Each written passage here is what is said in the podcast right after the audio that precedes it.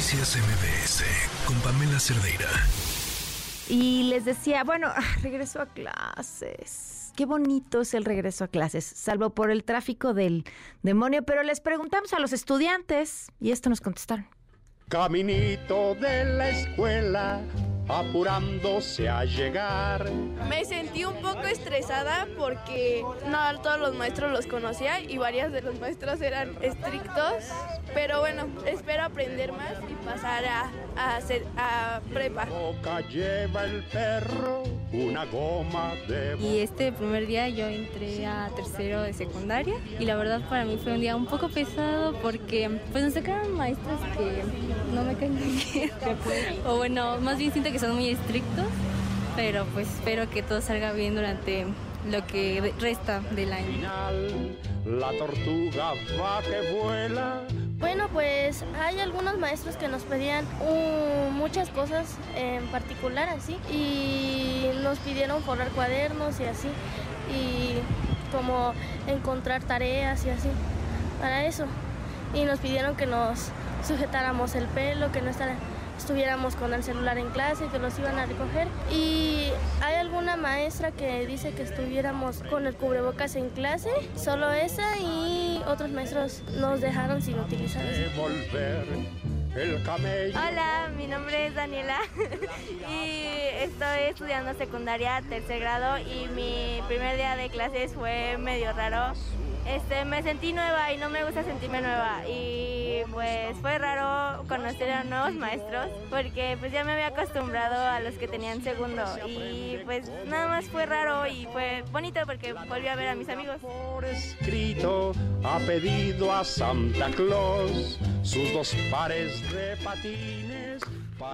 Pero ¿cómo les fue a maestras y a maestros? ¿Cómo les fue a los que no tienen libros de texto? En la línea nos acompaña Adrián Delgado, docente y secretario de la organización de organización de la sección 16 del CENTE. Gracias Adrián por acompañarnos. ¿Cómo estás? Buenas tardes. Hola, buenas tardes. Muy bien, muchas gracias. ¿Cómo te fue en este regreso a clases? Fíjate que bien, digo, es un ciclo escolar, eh, pues ya, ya lo hemos comentado anteriormente, muy politizado, lamentablemente, muy polémico, sobre todo por este tema de los libros de texto. Pero bueno, pues ya tenemos varios ciclos escolares con cambios y bueno, pues hay que, hay, que sacar el trabajo como siempre y estoy seguro que mis compañeros también en la, en la mejor, con la mejor de las actitudes hoy. ¿Qué, qué ha implicado para ti eh, toda esta politización alrededor de los libros de texto en tu trabajo? Mira, la verdad es que tenemos ya varios meses trabajando con estas modificaciones en consejos técnicos, ahora con estos talleres de formación intensivos.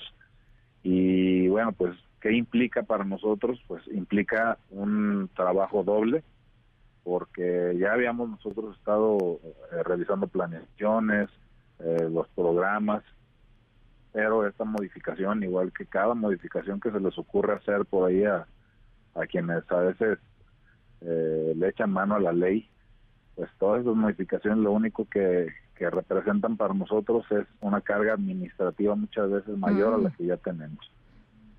Eso es, ese dato que estás diciendo es muy interesante. ¿Qué, ¿Qué porcentaje del trabajo de una maestra o de un maestro es carga administrativa y cuánto es dedicarse a enseñar? Mira, la, la verdad es que la gran mayoría de mis compañeros, sobre todo quienes estamos frente a grupos, sabemos que el trabajo que tenemos todos los días no se termina saliendo de la escuela.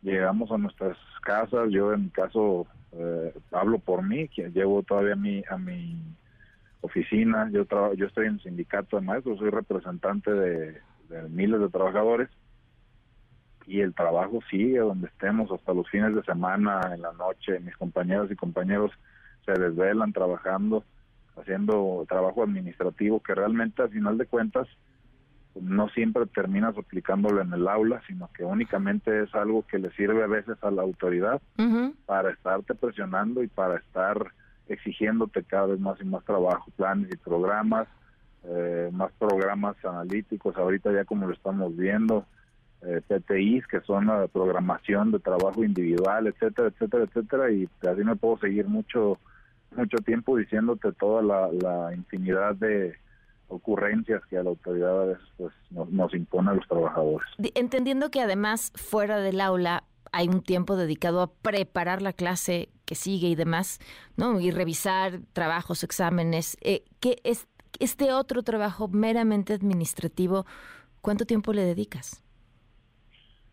Mm, no te puedo dar un aproximado, depende de cuántas asignaturas en caso de secundaria. Mm. A mis compañeros que trabajan por jornada, pues que llevan del español, matemáticas, todas las, las materias que en, preescolar, en primaria, eh, es diferente para cada nivel, pero lo que sí te puedo decir es que los fines de semana, por lo menos eh, para mis compañeros que estamos y los que estamos frente al grupo, eh, muchas veces el domingo prácticamente implica invertirlo todo, eh, planeando y haciendo trabajo que, que implica lo, todo lo que vamos a, estar haciendo durante la siguiente semana. esa es la realidad de los trabajadores, a veces no la vemos, a veces no la ven, pero quienes estamos de este otro lado, pues sabemos perfectamente que el trabajo, el trabajo se hace y el, y el trabajo que se hace fuera del horario laboral, nadie nadie lo reconoce a veces a los compañeros, a los trabajadores. Ahora, ¿cómo, ¿cómo enfrentan la falta de libros de texto donde hay falta de libros de texto o, y, históricamente, ¿no? Porque a veces hay retraso en las entregas, o sea, hemos visto todo a lo largo de todos estos años.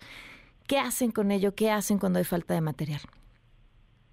Mira, siempre ha habido retrasos, siempre se ha manejado que por ahí en alguna delegación regional no llegaron los libros o no llegaron el número suficiente de libros de texto. Siempre ha habido errores de redacción, siempre ha habido errores de ortografía, de sintaxis, etcétera. Pero nunca que yo tenga memoria se había politizado tanto un tema de libros de texto. ¿Por qué? Porque siempre las editoriales habían trabajado con esta situación de probablemente generar una fe de ratas o tener que corregir más adelante los libros. Pero hoy que se hace cargo la federación de la edición, redacción, distribución de, los libros de texto, pues claro que ya se metieron los partidos políticos de todos los colores, ¿no? ¿Cómo le hacemos nosotros para trabajar? Bueno, hay muchos que dicen que es una simple herramienta sinceramente quienes sabemos de qué estamos hablando no es una simple herramienta, es la herramienta de los maestros.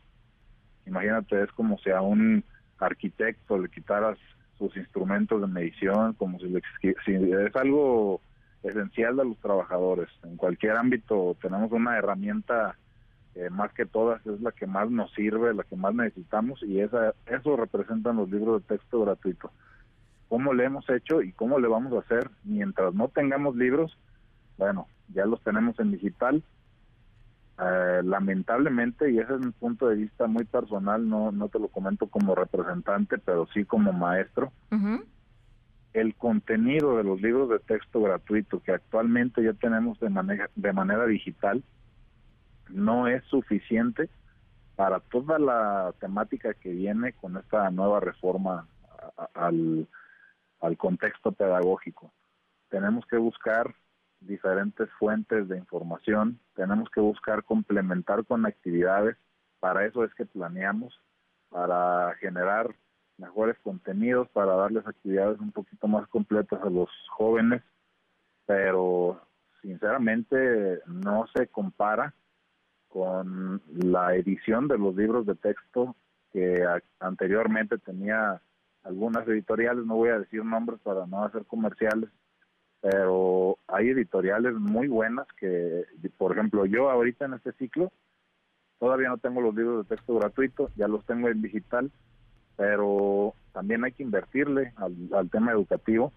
Yo compré libros de texto no gratuitos de, de, diferentes editoriales y la verdad es que muchísimas muchísimas actividades, contenido muy amplio y pues hay que buscar herramientas diferentes.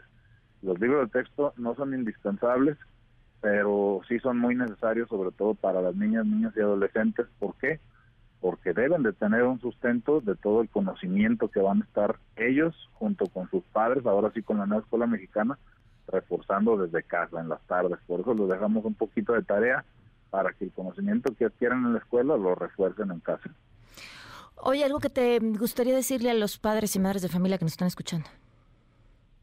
Pues, ¿qué me gustaría decirle? Que ahora necesitamos nuevamente su apoyo para que nos ayuden a generar este tipo de conocimientos que se queden bien grabados eh, en las mentes eh, de nuestros alumnos, de sus hijos, pero que sobre todo sí necesitamos que como cada ciclo escolar pues le pongan mucha atención hoy la conducta de los de los niños de los jóvenes.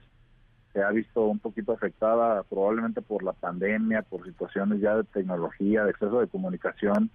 Y bueno pues es lo único que, que le solicitamos a los padres de familia que sigan apoyando a los maestros con la formación de todas y todos los niños de nuestro estado y bueno de nuestro país. Pues te agradezco muchísimo que nos hayas acompañado. Que sea un gran año Adrián Muchas gracias. Noticias MBS con Pamela Cerdeira.